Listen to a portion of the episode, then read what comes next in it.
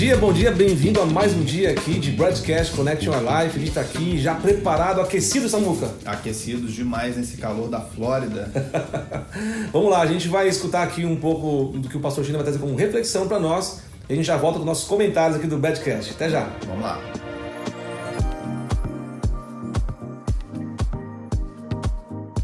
Graça e paz, amigos queridos. É muito bom estarmos juntos nesse mergulho né, na vida de Jesus através da, da escrita do apóstolo João, Evangelho de João. Hoje a gente vai meditar no capítulo 3 e eu quero te incentivar dia após dia a ler cada capítulo, a fazer as tuas anotações e ao ler, ter o seu momento devocional, né? pedindo ao Espírito Santo que te traga revelação, entendimento, né? E eu sei que esse mês vai marcar a tua vida. O livro de João é um livro extraordinário, eu não canso de dizer isso. Pois é, mas uh, João 3,16 é um dos versículos mais conhecidos da palavra, né? Porque Deus amou o mundo de tal maneira que deu seu Filho unigênito para que todo aquele que nele crê não pereça, mas tenha a vida eterna. Esse, essa declaração de Jesus está dentro de um contexto, contexto de uma pergunta, pergunta de um cara chamado Nicodemos, um fariseu, um príncipe dos judeus, uma pessoa de é, alto poder intelectual, né? uma pessoa muito conhecedora da lei, uma pessoa respeitada uh, no meio do seu povo. E ele chama Jesus ali na calada da noite, né? Talvez porque uh, Jesus era muito assediado, né? Ele precisava de um momento mais particular, ou talvez uh, para não se expor diante dos seus pares. Mas o fato é que uh, Nicodemos reconhece em Jesus uma pessoa diferenciada. Ele reconhece que ninguém pode fazer os sinais, ele faz essa declaração. Ninguém pode fazer os sinais que você está fazendo, Jesus, se não for uma pessoa vinda de Deus, né? Nicodemos traz uma pergunta que é a pergunta de muitas pessoas, né? Quem é esse Jesus, né? Sendo ele um conhecedor da religião, um conhecedor da lei, que há diferente nessa pessoa? O que está acontecendo com tudo que eu aprendi durante anos? Né? Parece que é um confronto. Esse é o confronto de muitas pessoas que têm um encontro com verdadeiro com Jesus. Ah, inclusive aqueles que nasceram num lar evangélico ou dentro da igreja evangélica, mas não tiveram um encontro real com Jesus. E Jesus vai ao ponto, vai ao ponto central, porque Jesus conhece o coração de Nicodemos, assim como conhece o nosso coração. Jesus diz para Nicodemos: "Olha, ninguém pode ninguém pode ver o reino de Deus se não nascer de novo". Não foi isso que Nicodemos perguntou para Jesus, mas Jesus sabia a necessidade uh, real uh, de Nicodemos como ele conhece a nossa necessidade real. Às vezes a gente quer dar voltas, né? Nas nossas conversas com Deus, a gente quer achar argumentos da religião, da nossa experiência de vida, das boas obras que a gente faz, de coisas ruins que fizeram conosco, e a gente tenta dar aquele jeitinho, aquela articulada na conversa. Jesus vai direto ao ponto, e esse é um ponto importante para todos nós. Né? O nascer de novo uh, tem um significado muito profundo da palavra do Senhor, porque se não nascemos de novo, é, não temos parte com Ele, não temos ligação. E a pergunta que você precisa responder: você nasceu de novo? Você teve um encontro com, com o verdadeiro Cristo? Não o mestre que. Não o cara que está fazendo milagres ali, como Nicodemos fica impressionado, mas com o Filho do Deus vivo, o próprio Deus, essa revelação de Deus ao, ao, coração do homem, o Deus que se revela ao ser humano. Quando nós temos um encontro real com Jesus, as nossas motivações, o nosso coração, a, a, a, o nosso desejo, a nossa fome e sede de estar na presença dele é outra. Por isso a gente precisa questionar isso. O nascer de novo não é nascer no intelecto. O intelecto de Nicodemos, ele estava muito bem suprido. Ele era um cara de grande argumentação, de muito conhecimento, mas isso não é suficiente. O que precisa ser suficiente nas nossas vidas é de fato a presença de Jesus.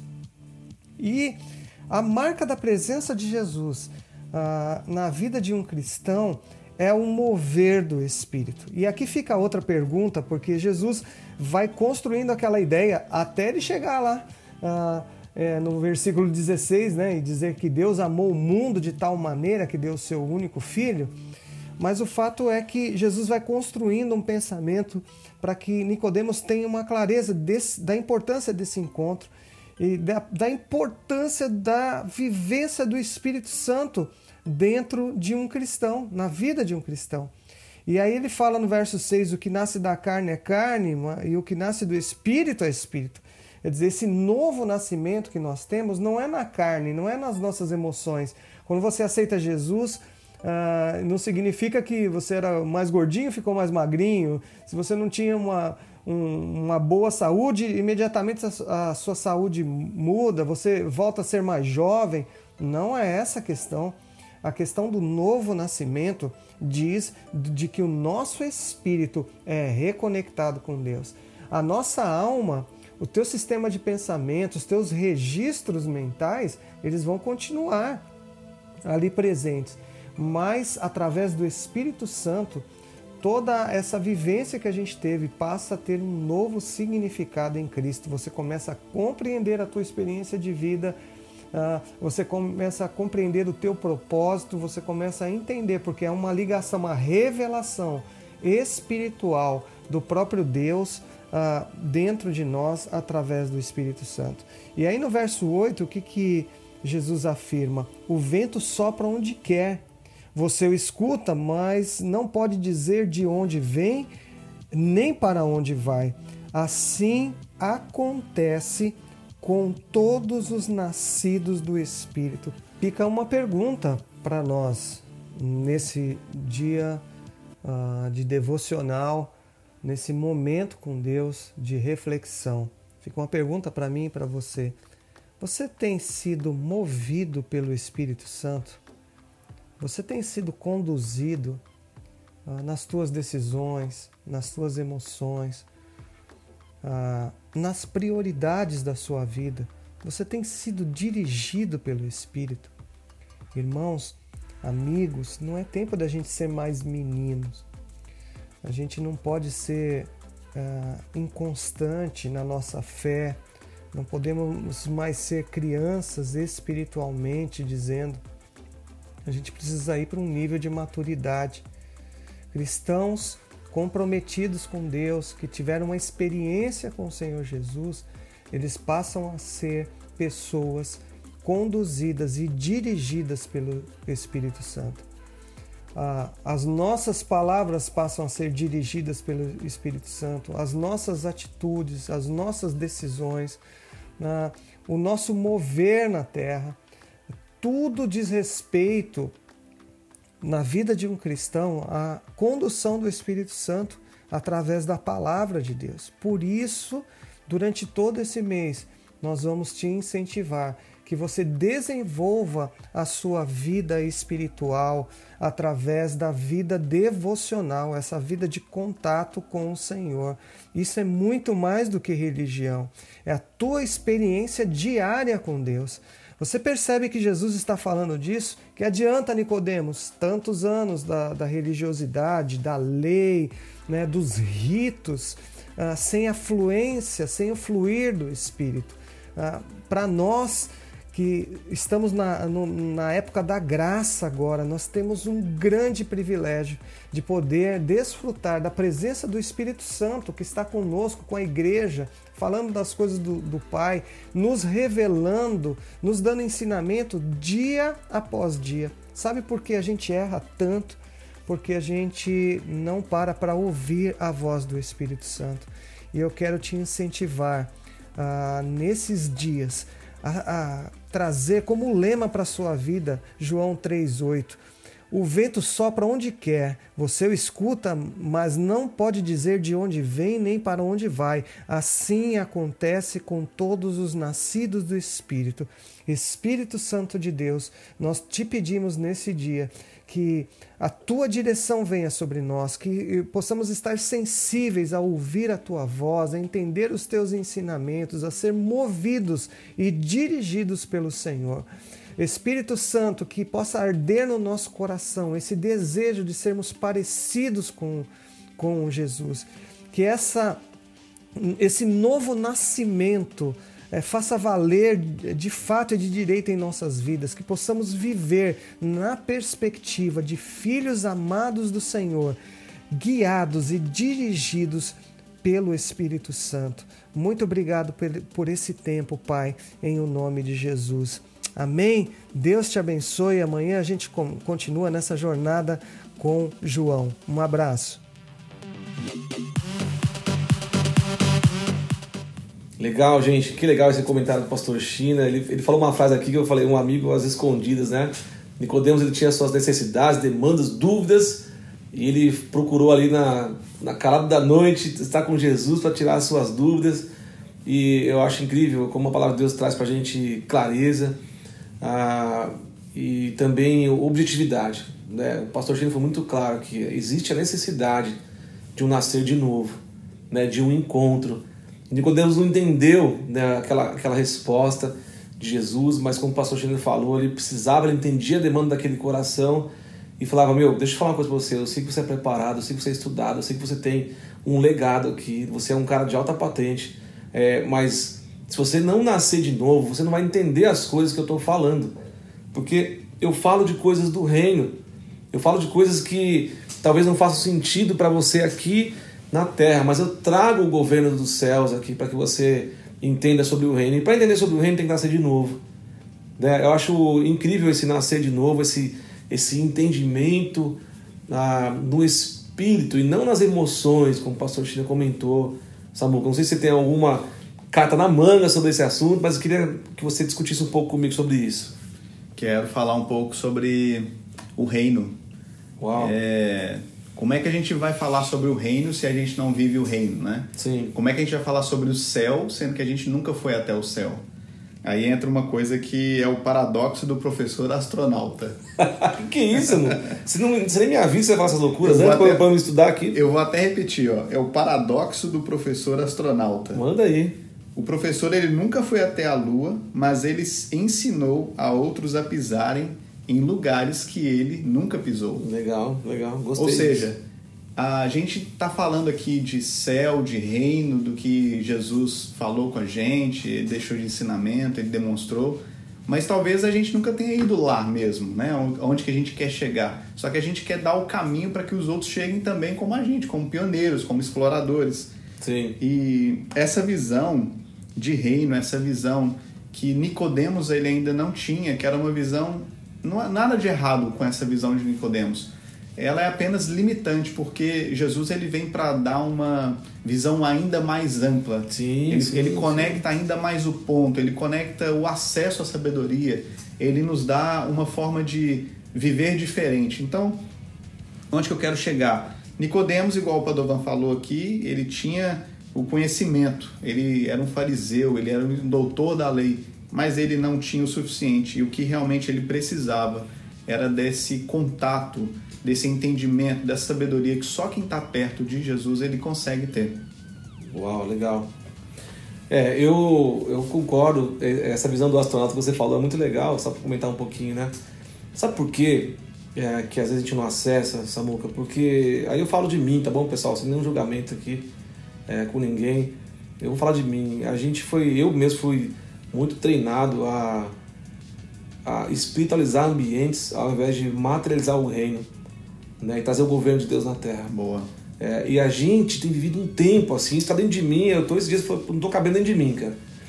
É, de falar, não, eu preciso trazer o governo. Quando Jesus faz aquela oração, venha a nós o vosso reino, seja feita sua vontade, ele está trazendo mesmo a, a matéria, aquilo que é eterno para agora. É a gente deixar de ser abstrato e trazer um reino materializado. Sim. Né? Então, o que você falou é uma verdade. A gente tem, às vezes, é, o astronauta, ele, olha que legal, ele ensina com tanta convicção que alguém fala, mas você já teve lá? Ele fala assim, não. Cara, o que, que é isso? Materializar o reino. Ele, ele faz com tanta convicção aquela aula sobre um lugar que ele nunca foi, que as pessoas até pensam que ele foi.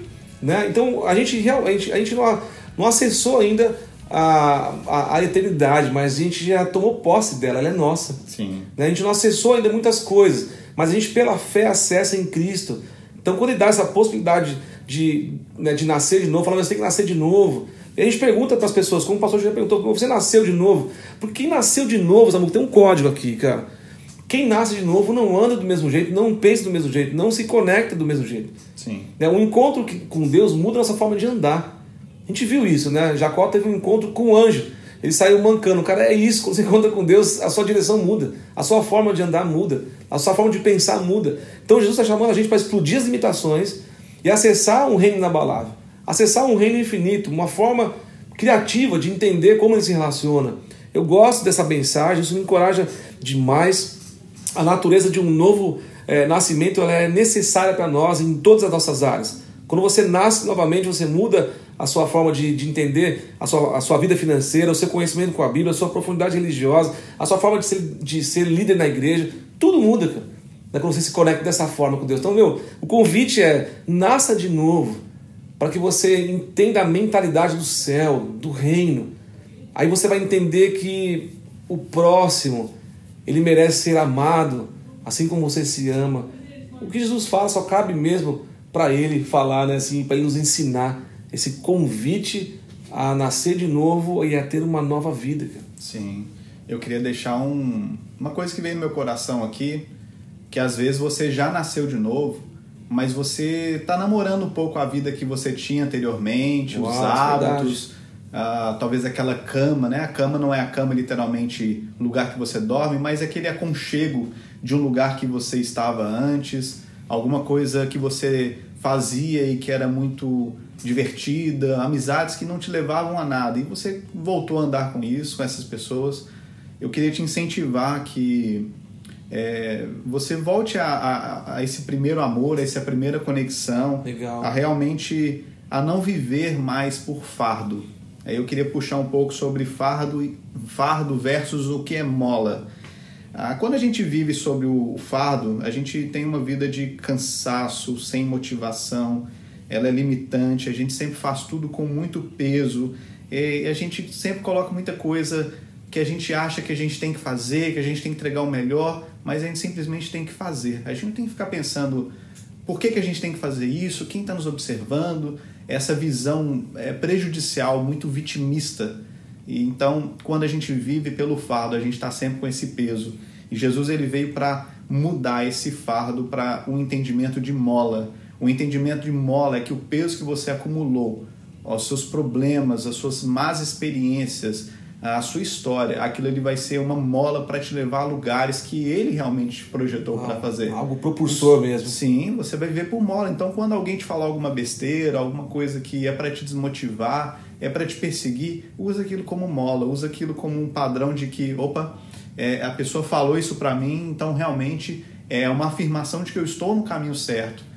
Não é, claro, né, Padovan, não é sim, pegar isso sim. de modo geral. Alguém te orientou, alguém te chamou uma atenção e realmente você estava errado aquilo, mas você, não, eu estou no caminho certo. Não, não é isso, mas é para você sentir de forma até um pouco do Espírito Santo eu tô certo, realmente as pessoas estão me perseguindo, as pessoas estão falando coisas que não deveriam, ou eu realmente estou no caminho que Deus projetou para mim? Amém, amém. E eu quero deixar só uma última reflexão, que às vezes você tem tentado fugir de algo, mas eu saiba que a fuga ela é o melhor caminho para a gente se tornar prisioneiro daquilo que a gente quer evitar. Sim. Então, em alguns problemas, a gente tem que realmente chegar e resolver o problema a gente tem que entender que o problema foi feito para ter solução. Sim. Mesmo que a gente não tenha a solução no momento, que Deus nos dê capacidade, sabedoria para entender qual a solução daquele problema. Porque se a gente tentar fugir daquele problema, lá na frente ele vai se tornar o nosso servo, o nosso servo, né? Sim. Desculpa, o nosso Senhor. Nosso Senhor, nosso nós, Deus, é. Isso, e nós seremos o escravo daqueles problemas. Samuca, sensacional. Quando você reconhece que você tem um Senhor, você tem um dono já não é mais o que você pensa, né? já é o que ele pensa, o que ele pode fazer por você. Agora, uma pergunta: como que eu faço para nascer de novo? Né? Qual, então, o, o, o convite que a gente pode fazer aqui e como você pode nascer de novo? Uma das dicas que a gente pode dar aqui para você e, está na Bíblia que você reconheça quem você é, as suas limitações e os seus pecados, cara. Né? Esse convite a nascer de novo é um convite à mudança de vida. Aí você fala, meu, então tá, Deus, tá aqui quem eu sou, tá aqui o que eu tô fazendo, como o Samuel falou, eu fico namorando o passado, namorando as coisas que já foram para trás, eu quero voltar lá nesse ambiente que me faz mal. Então, olha, confessa os pecados ao Senhor, reconheça quem você é e declara sua dependência com relação a Ele, né, ou por Ele. Isso é um convite a nascer de novo. Quais são os benefícios do novo nascimento? Uma vida sem condenação, sabendo que Jesus pagou o preço por você na cruz, uma vida que te promete a eternidade. Então, sabe, é, existe algo muito poderoso em jogo aqui, que é o nosso destino, que é o nosso futuro, né, que é aquilo que nós vamos fazer. Então, assim, é, com tudo que a gente falou aqui hoje, guarde né, que você precisa ter uma nova vida em Deus e isso é, vai exigir de você novos comportamentos, de confiança, de obediência, de renúncia, né, mas de uma forma, Samuca, é, leve. Sim, né, que é, quando você entrega isso, entrega isso para o Senhor, Ele faz, Ele conduz a caminhos é, leves e suaves para sua vida. Esse é o nosso desejo hoje, né, Samu?